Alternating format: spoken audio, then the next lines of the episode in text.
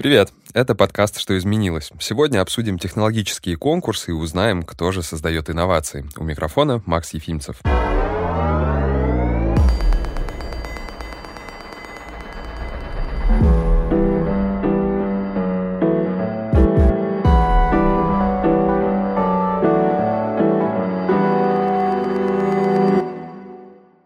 Сегодня новые идеи, технологии и разработки появляются и выходят на рынок в огромных количествах. Это связано с общим ускорением жизни, цифровизацией и появлением новых возможностей и угроз. Государствам и компаниям приходится реагировать оперативно и внедрять все больше инноваций. Так, по данным McKinsey, между разработкой автомобиля и его проникновением в повседневную жизнь прошло больше 50 лет, а в случае с планшетом этот процесс занял всего 3 года. Сегодня разберемся, как регулируются инновации и какие области самые перспективные для внедрения новых технологий, а также разработки российских стартаперов вышли на международный рынок и где компании ищут таланты. У нас в гостях Юлия Зарайская, руководитель команды Гепка Nippon Foundation Alumni, победитель конкурса Shell Ocean Discovery фонда X-Prize и Михаил Антонов, заместитель генерального директора российской венчурной компании. Всем добрый день. Здравствуйте. Здравствуйте. Насколько в России развита сфера инноваций и кто вообще основные игроки в инновационных разработках? Хочется верить, что это не только крупные компании. Ну, наверное, не только. Конечно, любая инновация, она растет из стыка научной и инженерной идеи. Ну, если мы говорим о технологических инновациях прежде всего. И, конечно, это сразу говорит нам о том, что крупнейшими игроками на рынке инноваций являются университеты и исследовательские научные организации, внутри которых формируются команды, которые реализуют какую-то технологическую идею, технологический задел. Я думаю, что без этого важнейшего этапа никаких инноваций не существует. И я думаю, что в России как раз последние, может быть, 10-15 лет огромные средства вложены в, именно в университеты, в университетскую науку, в технологическое предпринимательство в университетах. И это сегодня важнейший фактор появления новых команд, новых технологических идей, новых инноваций. А вот дальше начинаются действительно проблемы, которые мы пытаемся сейчас решить. Вы совершенно правильно, Максим, сказали, что есть фонд Сколково, есть венчурные фонды, есть российская венчурная компания, есть фонд Бортника, не будем о нем забывать забывать, это очень важные элементы инфраструктуры, которые призваны обеспечить прохождение инноваций от э, этапа научной идеи до технологического воплощения. Но на этом пути огромное количество сложностей, как естественных, связанных с тем, что ну, не все технологические идеи и разработки воплощаются в жизнь и становятся экономически эффективными, так и специфических российских сложностей, связанных с нашей системой регулирования, налогообложения, сертификации и так далее, и так далее, и так далее. Инновации, которым помогают большие венчурные компании, есть какие-то идеи, которые зарождаются там, у индивидуальных инженеров, да, и которые спонсируют занимаются на самом деле краудфандингом, например. И это тоже такой вполне себе хороший путь для того, чтобы что-то придумать и реализовать свои собственные идеи. Вот. Вопрос просто, насколько глобально. И это важная история, потому что, когда вы приходите за большими инвестициями, у вас все-таки должен быть уже продукт. Вы все-таки должны что-то уже принести, что должно как-то это либо работающая платформа, либо работающий какой-то прототип вашей технологии. Что-то у вас должно быть на руках. На какие какие деньги вы создаете этот прототип. В этом смысле краудфандинг, конечно, если ваша идея интересная, она интересна людям, то это вполне себе работающая модель развития. Вот вы ранее сказали, что люди, которые создают какие-то инновации, сталкиваются с проблемами. С какими сложностями сталкиваются вообще компании, вот как раз эти люди, которые их пытаются создать? А помимо финансовых вопросов, Какие еще трудности возникают? Ну, конечно, их на самом деле достаточно много, разных вот этих барьеров подводных, которые ждут технологического предпринимателя на пути инноваций. Но я только вот для примера скажу несколько из них. Например, такая штука, как возможность продемонстрировать целевой аудитории свою технологию. Ну вот представьте себе, вы придумали какую-то штуку, которая нужна на самом деле там трем крупным компаниям в мире. И попробуйте до них достучитесь. Они живут своей жизнью, у них своя экосистема, свой космос, свои инновации доморощенные какие-то. Да? Достучаться до реальных потребителей. Это очень сложно, особенно для такого небольшого стартапа, в котором всего несколько человек, а, несколько там сотен тысяч рублей инвестиций и какая-то штучка, которая непонятно как работает. Значит, и вот вот достучаться до крупных корпораций, которые часто являются реальными потребителями, невозможно. Тем не менее, несмотря на это, у них есть всякие разные программы, там те же ну, понятно, что, наверное, это не очень правильно сравнивать, но, тем не менее, там компании Google, Apple, они постоянно скупают какие-то стартапы, и только успеваешь читать, что они одну, другую, третью компанию купили. Да-да-да. Это вот такой очень большой парадокс, который связан с тем, что менталитет крупных корпораций и менталитет стартапера, он очень разный. И вот эти вот как бы проникновения внешних инноваций внутрь компании, это очень сложная штука. Проблема в России, вот именно специфическая российская проблема, найти первые деньги. Угу. Очень сложно. Большинство наших, мы уже немножко об этом говорили, да, о краундфандинге, о, там, большинство начинающих стартапов, это они сделаны либо на собственное сбережение, либо на каких-то друзей, родственников, значит, пожертвования. Вот бизнес-ангельская история, вообще посевная история в России очень-очень плохо развита скажем так, да. Значит, фонд Бортника единственная структура, которая специализируется на этом, прям вот ровно в это заточена. И очень небольшое комьюнити бизнес-ангелов. В России оно, к сожалению, очень маленькое. Кто такие бизнес-ангелы? Бизнес-ангелы... Звучит просто очень классно. Это инвесторы, которые дают первые деньги в проект, в идею. Ага. Потом вместе с ней растут, то есть угу. они выращивают стартап а, до того уровня, когда появляется на него уже реальный спрос. И потом они на втором, на третьем раунде инвестиций, они выходят из этого бизнеса с обычно... Если они выходят, то обычно с хорошей прибылью. Ну да, должны что-то свое получать. Да, но это вот ровно экосистема тех людей, которые обладают средствами и опытом в том числе и в крупных компаниях, и понимают, что, ребята, вот с этим продуктом мы никогда не зайдем в компанию Ростелеком, а вот с этим продуктом мы можем туда зайти. Я могу еще немножко добавить. Ну вот мой опыт общения с а, большими, даже технологическими компаниями. У нас команда была создана в партнерстве с норвежской фирмой Консберг, которая производит подводные аппараты. И это взаимодействие было очень полезно как для нас, ну потому что вот я использую эти подводные аппараты, как они создаются, кем кем они создаются. Я, как геолог, не знаю про это ровным счетом ничего. Вот. Но это, с другой стороны, и это для меня, например, стало большой неожиданностью, потому что я об этом никогда не думала. Это было ужасно полезно для э, самой компании, потому что вот пришли клиенты, грубо говоря, э, к ней э, и стали вместе с ней что-то там разрабатывать, и стало понятно, а вот здесь у вас там программисты не разговаривают с инженерами. А вот эту вот штуку было бы намного лучше сделать, если бы просто внутри компании два отдела с, друг с другом поговорили. И это очень полезно для крупных компаний вдруг выйти из зоны комфорта и поработать с неожиданными для себя людьми. Всегда бывает полезно. Еще такой вопрос, возвращаясь к сложностям компании на пути к внедрению инноваций. Отличаются ли проблемы компании в России и за рубежом? Как бы у них схожие сложности возникают на пути становления? Или все-таки есть какое-то разделение, специфика? Ну, я думаю, что часть сложности, она действительно для всех, и для российских компаний, и для западных. Это технологический риск. Да, насколько окажется продуктивной та идея, которую я придумал. Угу. Да? Значит, это предпринимательский риск, найду ли я потребителя или не найду. Да? Я вот уже сказал, да, что в России сложно найти первые деньги. На Западе это гораздо проще сделать, и там как бы настроена целая экосистема поддержки первых проектов. И вот, например, в России такой как бы психологический нюанс. Мы все привыкли быть отличниками. Даже если мы не отличники, нам с детства объясняли, что отличником быть хорошо, значит, и ты всегда должен из школы приносить домой пятерки. А в результате у нас психологически э, в головах молодых людей не существует права на ошибку. Да. А для бизнеса это крайне важно, да, для предпринимательства. То ты упал, встал, отряхнулся, понял, на чем ты споткнулся, пошел делать дальше. И, и в целом, вот я бы сказал так, что если говорить об общей проблеме, специфичной для России, то я бы ее сформулировал как неразвитость инновационной экосистемы. Формально в ней присутствуют все элементы. Да, у нас есть Бортник, у нас есть Сколково, у нас есть университетские всякие инкубаторы, акселераторы и так далее. Но вот как многое у нас, это на рынке присутствует, но а, эффективность этого, ну, она, мягко говоря, не доказана.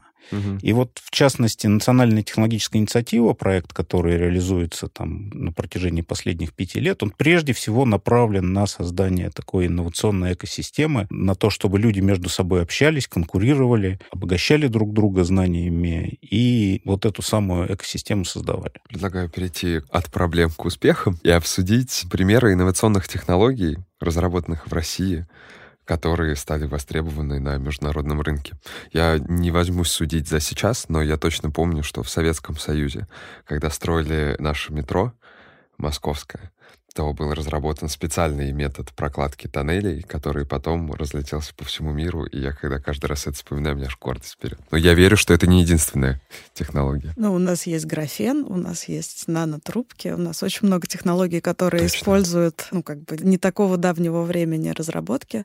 У нас есть тетрис, у нас есть на самом деле очень много всего, и почему-то мне очень хочется подчеркнуть, например, компанию Эбби, которая умеет распознавать тексты, да, и вот помогает нам со словарями, текстами. Есть много проблем, которые можем решить мы, только мы, и, в общем, мы точно там востребованы. Про графен очень хорошее уточнение, потому что графеновые аккумуляторы, например, в устройствах могли бы показывать просто какие-то фантастические вообще результаты по времени своей работы от одного заряда, по скорости зарядки, но что-то все никак не придет это к нам. Ну, вы знаете, это такая большая проблема, потому что а, реализация технологического задела который существует, она на самом деле определяется огромным количеством факторов. И, например, известная штука, да, что существуют сегодня технологии, позволяющие накапливать энергии там, в существенно больших количествах, чем позволяет батарейка Energizer, да, угу. но тем не менее они не выходят, эти технологии, на рынок сегодня,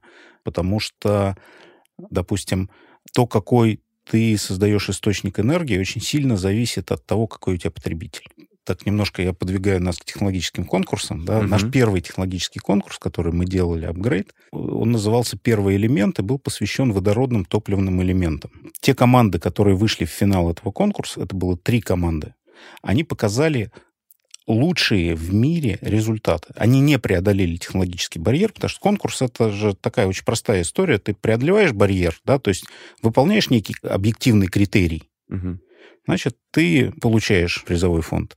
Не выполняешь некий объективный критерий, ну, значит, ты погрелся, потренировался. Спасибо за участие, да. А в результате все команды, которые участвовали в этом конкурсе, все получили очень серьезное продолжение.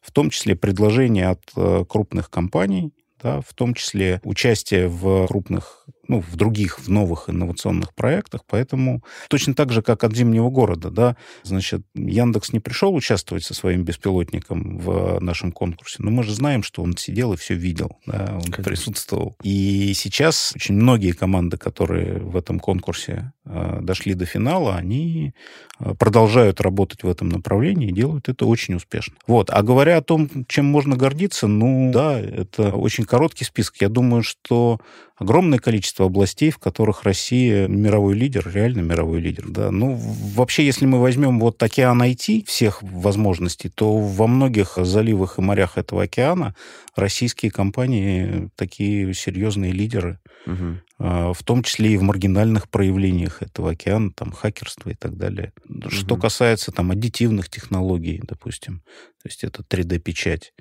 большое количество российских компаний являются мировыми лидерами в своих вот нишах. Угу. Все, что касается цифровых двойников, вообще цифрового производства, промышленных технологий 4.0, да, есть у нас отличные, потрясающие разработки. В том числе, опять же, возвращаясь в рамках национальной технологической инициативы, которые сделаны в этом направлении. Поэтому есть чем гордиться. Есть чем приятно. гордиться. А, но это, конечно, не повод расслабляться. расслабляться, да, потому что иначе завтра гордиться будет нечем, потому что мир развивается очень стремительно. И чтобы быть на фронтире, ты должен очень хорошо себе представлять, а что где делается. Угу. Что делают ребята в Калифорнии, что делают ребята в Китае. И без правильной коммуникации ты ничего не можешь сделать в современном мире. В России существует несколько форм поддержки стартапов и инновационных разработок. Например, можно обратиться к государству, а, можно обратиться в венчурный фонд или принять участие в бизнес-акселераторе. В 2018 году РВК совместно с ОСИ и фондом Сколково запустили новый формат — технологический конкурс «Апгрейд». Как раз вы чуть ранее про него говорили. Что это за формат? Как этот конкурс существует? Какие бывают еще? И в чем отличие таких конкурсов, например, от акселераторов? Я хочу только добавить, что это технологические конкурсы как раз национальной технологической инициативы. То есть это элемент развития экосистемы, той самой вот экосистемы инноваций. А, ну, технологический конкурс — это соревнование, которое проходит в течение определенного промежутка времени, ну, например, года или нескольких лет, и в конце которого должен быть преодолен некоторый технологический барьер. То есть в некотором смысле сами технологические конкурсы — это тоже некая инновация. Причем есть такая теория, называется она архетипы инноваций. Значит, э, если мы посмотрим, допустим, в наши сказки, в нашу литературу, на которой мы выросли, мы поймем, что все инновации, про все инновации там рассказано уже. Да? Значит, все инновации, которые нужны человечеству. Это волшебная палочка, скатерть-самобранка, возможность перемещаться... Ковер-самолет. Да, ковер-самолет. А, и машина времени. Ой, это прекрасно. Ну, Мечта. Еще можно там, наверное, какое-то количество помнить, придумать, да, этих э, инноваций. Но если посмотреть, то, в общем, все вот эти вот все сложные технологические выверты, это либо скатерть-самобранка, либо ковер-самолет, э, либо, значит, всевидящее око там, и так далее. Да? И вот технологические конкурсы — это машина времени по типу инноваций. Mm-hmm. Угу. Значит, потому что мы берем технологический барьер, который будет преодолен в будущем. Очевидно, будет преодолен в ближайшие 5, 10, 15 лет. И говорим, ребята, но ведь существуют все предпосылки для того, чтобы этот технологический барьер был преодолен сегодня. Давайте попробуем. Вот мы готовы дать призовой фонд, если вот этот технологический барьер будет преодолен сегодня. Таким образом, мы делаем машину времени. То есть вот э, те инновации, которые должны были произойти через 10 лет, они произойдут через два года. Что касается мировых аналогов, ну, конечно, крупнейший мировой аналог — это X-Prize. Это огромная система технологических конкурсов, глобальная, мировая. Россия долгое время была немножко в стороне от этой истории, но последние 10 лет активно интегрируются, и наши команды э, участвуют и побеждают в этих конкурсах. Юлия, наверное, сейчас расскажет немножко более подробно. Второй тип технологических конкурсов, к сожалению, тоже американский, это DARPA Challenge. Вторая глобальная система технологических конкурсов. Ну и не побоюсь этого слова, несмотря на то, что мы только начинаем, мы третий. Выбор темы, а, приглашение команд участников, организация финальных испытаний. Технология любого конкурса очень проста. А, но за этим лежит, как правило, такой очень серьезный труд и со стороны команд в первую очередь, ну и со стороны организаторов тоже. Потому что как судить соревнования зимних беспилотников не знает никто. И этим конкурсы прекрасны. Да. Вот это как раз самое, вот что мне больше всего нравится вообще, и почему я вообще во все это ввязалась. Ну, вроде как вот у нас есть некое ощущение, что сейчас эта тема, мы сейчас к ней подойдем, и вот надо только чуть-чуть подтолкнуть. Вот. Но это все-таки правда про будущее. И как бы так немножко шагнуть ногой в будущее и представить себе как оно там все свершится, свершится все вот прям точно, абсолютно по-другому. Никто, например, в нашем конкурсе совершенно не ожидал того, что там происходило, потому что опять же, технологический конкурс, да, пришли технологические команды, инженеры, стали изобретать а, новые технологии от нуля, от э, начала до конца. На конкурс был дано два года, и пришла команда, основой которой были люди, которые занимаются данными.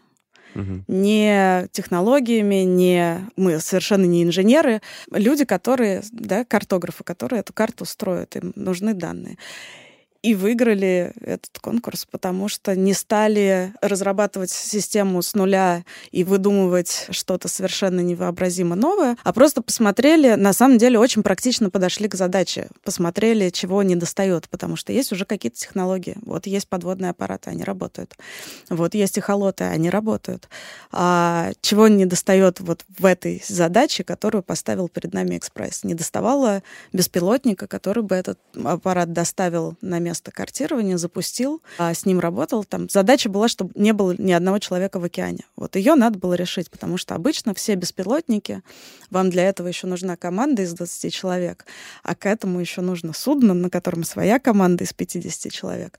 И это все стоит баснословных денег за сутки. Вот. Угу. Убираем людей, убираем дорогущее судно, строим катер, носитель, берем уже работающую систему, объединяем это все вместе, звучит ужасно легко. И этим, в общем, прекрасны технологические конкурсы тем, что на самом деле может произойти все что угодно. Расскажу классную штуку, которая у нас произошла на конкурсе как раз по зимним беспилотникам. Угу. У нас была, наверное, первая в мире пробка беспилотных автомобилей. Ну, там трасса, участники движутся по определенному маршруту, они должны пройти э, некое расстояние. И вот неожиданно один из беспилотников встал на этой трассе э, как раз на развилке. Э, а, причем встал, не нарушая правил дорожного движения. У нас в жюри был представитель ГИБДД, он сказал, машина стоит правильно. Ну и что, что она сломалась? На дорогах тоже ломаются машины. И, ну, машина стоит правильно. А дальше подъехал к ней следующий беспилотник, совершая, ну, кольцевой маршрут свой на кругу, потом за к нему следующий, и они все встали вот так. Все пять беспилотников, которые участвовали в финальном испытании. А дальше оказалось, что за этим лежит большая этическая проблема. Не технологическая, а этическая может ли беспилотник нарушить правила дорожного движения. Потому что если бы мы с вами стояли как водители в этой пробке, ну, мы так чуть-чуть там на бордюрщик немножко ну, заехал. Проползли, да. Да, и так как-то просочился и прошел, да? А беспилотник так не может. У него в мозгах зашито, что ты не нарушаешь правила, парень. Угу.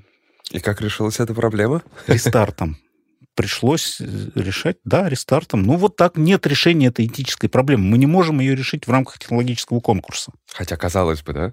Это же про технологии, и вот всего лишь на кругу машина одна. А дальше у вас внедрение технологий, лицензирование, и тут как раз это все встает ребром, потому что у вас есть ГИБДД, у вас есть правила дорожного движения. Наш беспилотный катер, на самом деле, тоже надо было лицензировать, получать на него разрешение, потому что проводились испытания в открытом океане у берегов Греции вполне себе в очень судоходном туристическом месте, где снуют все остальные виды транспорта водного. Угу ну вот сейчас на самом деле несколько есть рабочих групп международных и там национальных в Великобритании точно я знаю работает эта группа, которая решает вот эти вот вопросы. А по каким правилам будут двигаться беспилотники? Пока это не автономные суда. Нельзя сделать автономное судно, нельзя его оставить без наблюдений, пока мы все вопросы не решим. То есть это беспилотники. Пилот сидит на берегу, на пункте контроля, и как судоводитель контролирует все и смотрит обстановку вокруг и реагирует на внешнюю обстановку. То есть всегда должен быть пилот на берегу обязательно. Это пока не совсем такая беспилотная автономная система. В 21 веке конкурсы, мне кажется, обрели особую популярность, потому что стало способом как-то поднять и показать свои инновации миру. Но при этом еще в середине 2000-х а, проводился конкурс Netflix Challenge в области Big Data. И в связи с этим вопрос, были ли в России какие-то подобные конкурсы, инициативы еще раньше, допустим, до 2018 года? Ну, я думаю, были. Ну, я не могу вспомнить. Я думаю, что историки мне в этом смысле бы помогли и рассказали бы какую-то штуку. Но на самом деле технологические конкурсы — это же не история 21 века. Да? Это история, которая там еще со средних веков, когда назначался приз за решение технологической задачи там вот эти все призовые перелеты через Ла-Манш, да, первые, это тоже технологические конкурсы. И были они у нас очень-очень давно. Вот. Я думаю точно, что и внутри корпораций часто довольно проводятся всякие такие конкурентные форматы. Поэтому я думаю, что да, были, Да, они оставили свой след на карте технологических инноваций того времени. Да, ведь мы же прекрасно понимаем, что сегодня через Ла-Манш летают на мотодельтаплане, а тогда это было огромное событие. Значит. Но сейчас, когда вот волна технологических инноваций идет, в каждой отрасли своя, я думаю, что то конкурентные форматы становятся все более и более востребованными.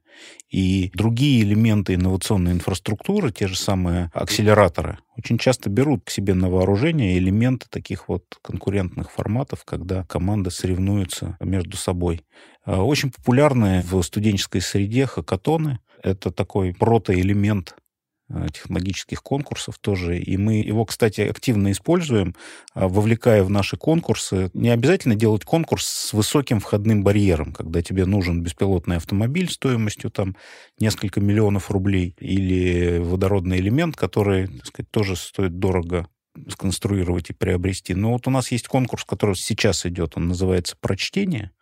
Это конкурс «Искусственный интеллект в работе с естественным языком». То есть, э, условно говоря, мы просим участников конкурса создать такого ассистента-учителя, который мог бы примерно с той же точностью, что и учитель, но со значительно э, меньшими затратами распознавать ошибки в текстах. И вот сможет ли искусственный интеллект работать с такими текстами не хуже такого среднестатистического учителя. Ну, такое грубое описание этого конкурса. И мы заметили, кстати, что пришли не только крупные компании из отрасли, но и, в общем, вполне себе такие стартаперские команды, которые сформировались специально под решение этой задачи. Какие еще бывают результаты конкурсов? Вот вы говорили, что в одном конкурсе строили беспилотный автомобиль. Какие бывают результаты и что вообще происходит с компаниями, которые участвуют в финале? Ну, смотрите, во-первых, большинство технологических конкурсов проводится в партнерстве.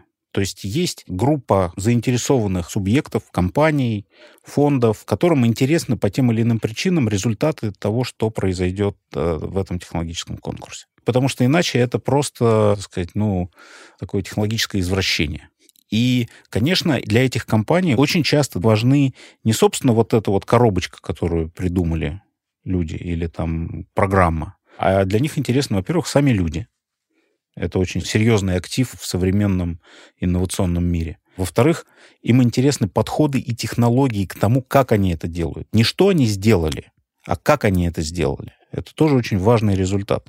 Ну и в-третьих, конечно, да, сам продукт или сама технология, которая э, получилась. Мне кажется, в свои силы нужно поверить еще до начала конкурса, иначе... Это далеко не всегда так. Но поверить в свои силы вот в течение конкурса на каждом этапе это каждый раз какая-то совершенно новая проблема, задача. Кто из нас когда-либо искал деньги, особенно в таких количествах, чтобы создать подводную систему картирования? Кто когда-либо заключал договора с большими фирмами? Никто. Кто там разговаривал со спонсорами? Никто. Ну, то есть это вот каждая задача и опыт, и вообще все, через что мы прошли за три года конкурса, это все было поверь в свои силы, сделай следующий шаг. Звучит, на самом деле, очень необычно, когда вы говорите про периоды, потому что вот ранее вы говорили, что конкурс, по-моему, длился год, да, а потом еще три. А почему так долго? Ну, это разная архитектура конкурсов. Есть такие вот, на самом деле, и X-Prize, и DARPA очень часто делают такие конкурсы, когда они делают конкурс сначала на документацию, то есть надо придумать идею как это можно сделать. Потом прототип, потом реализация. Такие конкурсы могут длиться годами, и даже там 2-3 года это не очень большой срок для этого. Это очень маленький срок для этого. Потому что, ну, известно, что космический конкурс у того же X-Prize длился 10 лет. И ничего, и полетело, и как бы и нормально. Еще прожить эти 10 лет нужно. Это был первый конкурс, они разрабатывали вообще всю эту систему, как они будут это делать, искали деньги, вовлекали людей, и вообще это какая-то первая для них была история. В результате там даже та команда, которая выиграла, она выиграла до, на самом деле, окончания сроков окончания конкурса. То есть они даже дали немножко больше времени, чем понадобилось. Сейчас со временем и с тем, как они развиваются дальше, они все жестче и жестче и жестче начинают ставить временные рамки, и часто в их конкурсах никто не выигрывает, но X-Prize — это немножко другая история, да, они за вот это вот 20 лет существования, чуть больше даже, чем 20 лет официального существования, да, и там в 2004 году был первый конкурс. Они запустили 17 конкурсов. То есть они в среднем делают один конкурс в год. Неплохо. Да, но они не делают какое-то бесконечное количество конкурсов. Нет, они запускают один на год, два, три. Да, ну, надо сказать, что вот «Экспресс» — это система технологических конкурсов. Такая действительно глобальная, большая, с уже очень большими деньгами, которые крутятся внутри этой системы. У них есть чисто технологические конкурсы, вот э, в частности, о которых Юля говорила, и в которых она участвовала. У них есть конкурсы такой социальной направленности. Ну, например, берется тысяча планшетов, на них надо установить вашу программу обучения английскому языку и раздать их значит, детям в Африке. Потом э, посмотреть, какая из программ дала лучший результат. Угу. Ну, тут уже так не совсем технологии, скорее какие-то там социогуманитарные эффекты. Вот. Но тоже в основе вот такая как бы конкурентная конкурсная модель. И поэтому нам пока сложно, и со спонсорами сложно, и с э, негосударственными деньгами сложно. Но вот ровно в этом мы видим свою задачу как организаторы. Потому что когда в нас поверят, и когда к нам придут деньги, ну, там будет устроено совсем по-другому в этой истории. А какие направления сейчас самые перспективные в области развития инноваций, вообще на что стоит обратить внимание, ну, там, инвесторам и государству, например? Самые перспективные инновации — это те, о которых мы с вами ничего не знаем. Потому что если мы о них уже знаем что-то, о том, что они существуют, о том, что они готовятся или делаются, то это значит, что кто-то над ними уже долго думал. Угу.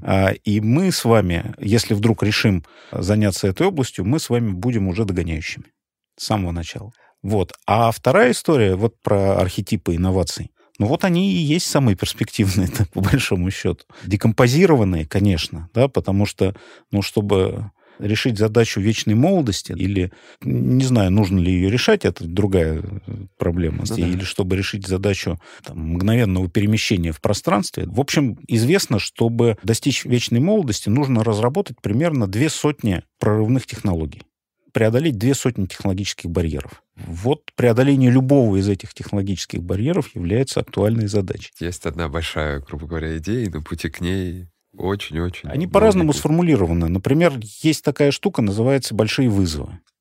Они ежегодно обновляются, и список можно набрать Big Challenges в э, интернете и посмотреть, там их существует много версий. Там, например, Американская ассоциация инженеров. Она свои инженерные вызовы публикует ежегодно какие считает вот самыми важными. Да? Есть там такие же версии, такой же список для НАСА, который делает НАСА или другие организации. Пожалуйста, открывайте. Вот они все перспективные инновации. Я абсолютно согласна. Вообще, все, что нам надо придумать, уже написано. Так что берите, открывайте любую книжку, где какую-нибудь научную фантастику и выбирайте вообще, что вам из этого изобретать. Так сделал Экспресс, опять про немножко про Экспресс. Они сделали конкурс, медицинский конкурс по прибору из Стартрека им показалось в какой-то момент, что мы уже до этой реальности вполне дожили. Вот. Но я, конечно же, должна сказать про океан. Я бы была бы не собой, если бы этого не сказала. Это, конечно же, актуально, важно, нужно. И вообще там морской рынок — это около трех триллионов долларов к 30 году. И там есть над чем подумать, чем заняться. Туризм транспорт, опять же, добыча полезных ископаемых, возобновляемые источники энергии. У нас климат формируется за счет океана. Вы как куда ни посмотрите, а все океан важен и Это нужен правда. для жизни людей. Вот. И, конечно, очень хотелось, чтобы мы его сначала изучили, а потом уже туда полезли что-либо добывать, чтобы немножко попробовать предотвратить технологические катастрофы. Что ж, спасибо вам большое. На Вам этом спасибо. все было действительно очень интересно. Я фанат вообще современных технологий, инноваций. Мне было очень интересно узнать, какой путь проходит и что случается с компаниями дальше. Хочется надеяться, что этот рынок будет только расти и становиться все более привлекательным для других. Спасибо. Спасибо вам. Спасибо. Слушайте подкаст в Apple подкастах, Яндекс Музыки, Кастбоксе и других стриминговых платформах. Подписывайтесь на «Что изменилось» в Instagram, Telegram и пишите комментарии. До встречи в следующем эпизоде.